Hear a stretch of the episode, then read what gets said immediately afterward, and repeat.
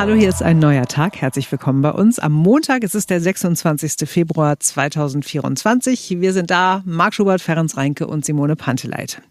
Die neuen Cannabis-Regeln sind beschlossen. Die Kiffer in Deutschland freuen sich schon. Aber was ist mit denen, die ja laut Gesetz besser denn je vor Drogen geschützt werden sollen? Wir fragen einen Lehrer, wie er die Sache mit den neuen Cannabis-Regeln sieht. Und eine Frage gibt es auch mit der passenden Antwort, selbstverständlich. Es geht um die Argusaugen. What the fuck is it? euch. Also, äh, Februar ist nicht mehr lang, äh, irgendwie nur noch äh, äh, äh drei Tage. Ja. Dann hat äh, Simone den 29. Und dann ist es nur noch ein Monat, bis in Deutschland die Cannabis-Teillegalisierung kommt. Das ist Ende letzter Woche ja im Bundestag von der Ampel beschlossen worden. Erwachsene können dann Cannabis anbauen, dürfen es dabei haben und können es sich auch kaufen. Ja, und äh, die Kritiker des neuen Cannabis-Gesetzes, die warnen und die machen sich ja vor allem äh, um Jugendliche, um Heranwachsende Sorgen, auch wenn für die Cannabis weiterhin illegal bleibt und wie du schon gesagt hast, Simone, die ja auch noch besser geschützt werden sollen als bisher. Mhm. Aber wir haben uns gefragt, welche Rolle spielt für Jugendliche eigentlich die Legalisierung? Und das fragen wir jetzt jemanden, der täglich mit jungen Menschen arbeitet. Sebastian Telschow, er ist Lehrer in Zehlendorf und äh, der ist ziemlich gelassen. Einen wunderschönen guten Morgen, Sebastian. Ja, guten Morgen, Marc. Endlich wird Cannabis zumindest teilweise legalisiert. Ich stelle mir vor, dass das auch für den einen oder anderen Lehrer ganz gute Nachricht ist. Endlich kann man legal sich abends entspannen. Als Alternative zum Feierabendbier? Ja. Ähm, vielleicht, ja, da ist ja jeder in seinem Konsum ja auch anders. Also äh, sicherlich, also es ist eine grundsätzliche, zumindest wie du gesagt hast, ja, Teillegalisierung schon mal nicht schlecht. Also Entkriminalisierung von Dingen, die wir nicht kriminalisieren brauchen, ähm, ist natürlich erstmal ein positiver Schritt. Im Lehrerkollegium gibt es da viele Kiffer? ähm, wir kennen uns natürlich alle gut, aber tatsächlich sind das Themen, wo man es nur bei Einzelnen vielleicht mal weiß, bei anderen vermutet man es, bei anderen würde man sich wünschen, aber ähm, ja, so genau sind die Infos dann nicht. Und du selbst, wenn ich das fragen darf, keine Ahnung, ja, also äh, natürlich äh, in meiner frühen wilden Zeit war äh, das natürlich auch der Fall. Klar, heutzutage eher weniger, hat aber vor allem auch was mit meinen kleinen Kindern zu tun und, ähm, und auch tatsächlich mit der ja, Situation, dass ich gar nicht wüsste, wo ich es herkriegen soll. Also mir ist schon bewusst, wo man hingehen müsste in Berlin, um, um sich Gras zu besorgen. Das ist nicht die Frage, aber ähm, das sind dann immer Situationen, die ich, denen ich eher aus dem Weg gehen wollen würde. Wir sind ja gar nicht äh, heute miteinander verabredet, um über dich und über Lehrer zu, äh, zu sprechen, sondern um über Schülerinnen und, und Schüler zu sprechen. Du hast mhm. äh, jeden Tag Kontakt äh, zur Zukunft Deutschlands. Kiffen die regelmäßig? Mm, vereinzelt ja, selbstverständlich. Ähm, aber ich habe grundsätzlich das Gefühl, dass das ähm, zumindest in dem Bereich, den ich so mitkriege, deutlich weniger der Fall ist als noch vor ein paar Jahren. Ja, also gerade gerade äh, so kurz vor Corona ähm, hatte das gefühlt, ja, sind auch gefühlte Wahrheiten, ähm, einen deutlich stärkeren ähm, Aspekt eingenommen.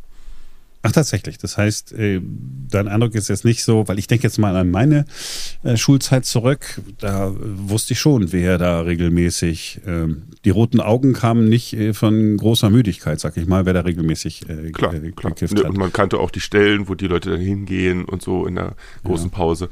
Keine Frage. Aber ähm, das hat sich tatsächlich, ähm, ist, ist etwas zurückgegangen. Das ist jetzt natürlich immer die Frage, Inwiefern ist das in, in meinem, meiner kleinen Perspektive, die ich so tagtäglich mit, mitkriege, ähm, jetzt einfach nicht mehr so ein starkes Thema? Ähm, oder ich einfach inzwischen schon zu alt bin, um die typischen Anzeichen nicht mehr mitzukriegen? Mhm. Ähm, ja. Wenn du im Unterricht ähm, über Cannabis sprichst, ich, ich, ich, weiß gar nicht, was sieht der Lehrplan denn vor? Äh, musst du dann genau. sozusagen die Droge verteufeln? Oder musst du sagen, Alkohol ist viel gefährlich? Ich habe keine Ahnung. Wie ich bin ja auch ähm, Biologielehrer und ähm, jede Schule hat sich ja oder gibt sich ein eigenes ähm, Drogenpräventionskonzept. Wir müssen laut Lehrplan nach Schulgesetz ja auch über die Gefahren äh, von Drogen aufklären und hinweisen. Und ähm, jede Schule überlegt sich da, mit welcher Art und Weise, mit welchem vielleicht auch externen Verein, ähm, die es ja, wo es auch wirklich ganz, ganz tolle gibt, arbeitet man zusammen, um über die Gefahren von Drogen aufzuklären. Und dazu gehört Alkohol genauso dazu wie Cannabis, Ecstasy, all diese Dinge. Das äh, müssen wir tun und tun wir auch. Und ähm, dabei geht es vor allem meistens eigentlich darum, klarzumachen, wie die einmal biologische Wirkweise ist, wo im Gehirn funktioniert das dann also, welche ähm, Rezeptoren werden angesprochen, wie lange sind solche Wirkzeiten, wo, was sind natürlich aber auch Gefahren von, von Sucht. Ähm, das ist natürlich ein großes Thema, wo wir ähm, dann die einzelnen Drogen natürlich auch immer ein bisschen verteufeln nicht, ich glaube, das wäre das falsche Wort, aber schon ganz klar machen müssen, dass das alles neben dem erwünschten Effekt, den man durch die Droge hat, natürlich auch einen unerwünschten Effekt haben kann. Und da gehört Cannabis auch dazu. Wir wissen, dass ähm, gerade auf die Entwicklung von jugendlichen Gehirnen das natürlich einen Einfluss hat. Das sind Dinge, über die wir natürlich sprechen. Vorhin hast du gesagt, naja, äh, Kiffen statt des Feierabendbiers. Und du ahnst, worauf ich jetzt hinaus will.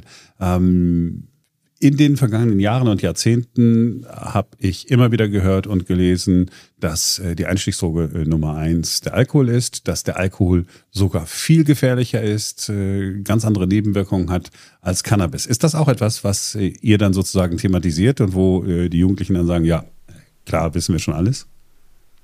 Äh, klar, wir, wir sprechen dann auch, und das ist natürlich immer ein gro großes Thema, darüber, dass ähm, wir so eine unterschiedliche so, soziale Akzeptanz eben von, von Drogen haben. Also es ist vollkommen in Ordnung, in Anführungsstrichen, im Fußballstadion ähm, sich ein Bier zu holen ähm, oder das berühmte Feierabendbier zu haben.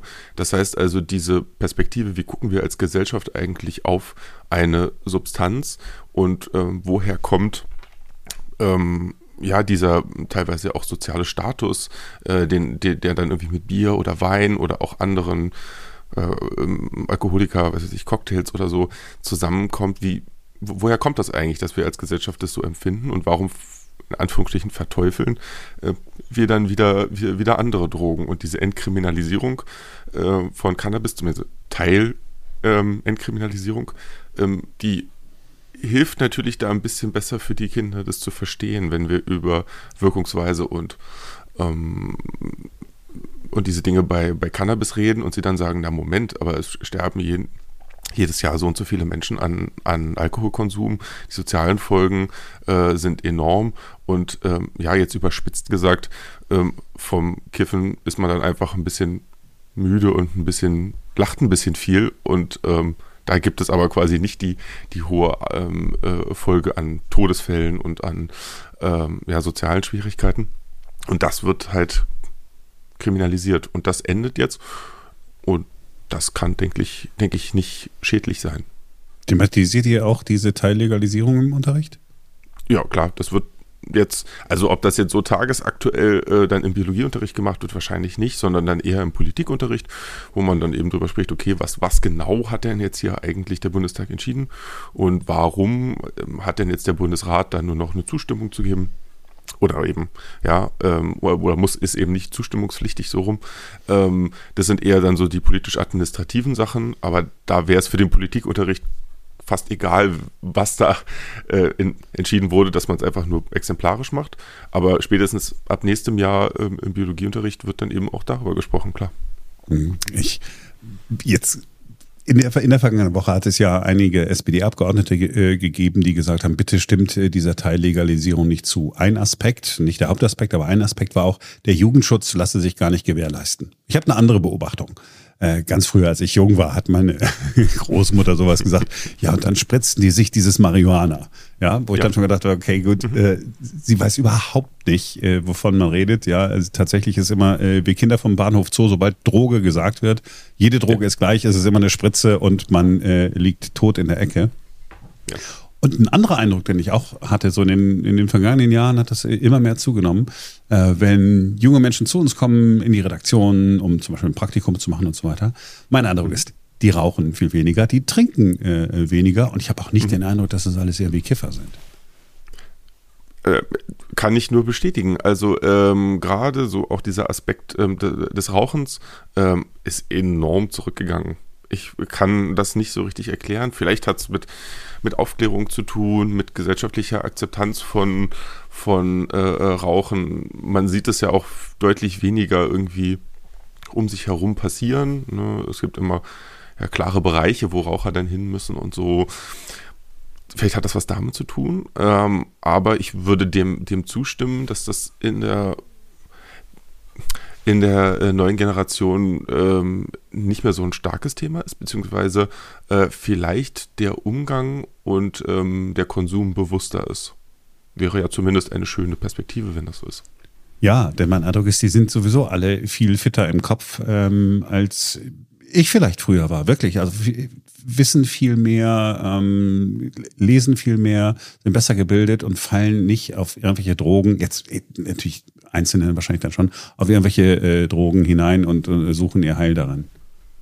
Ja, vielleicht, vielleicht ist die Schere auch mehr auseinandergegangen. Vielleicht gibt es quasi mehr äh, von den Schüler und Schüler, die du beschrieben hast, und aber gleichzeitig auch mehr in der anderen Richtung. Ja, vielleicht ist das Leben wie in vielen Bereichen der Gesellschaft gerade, auch was das angeht, einfach mehr in die Extreme gegangen.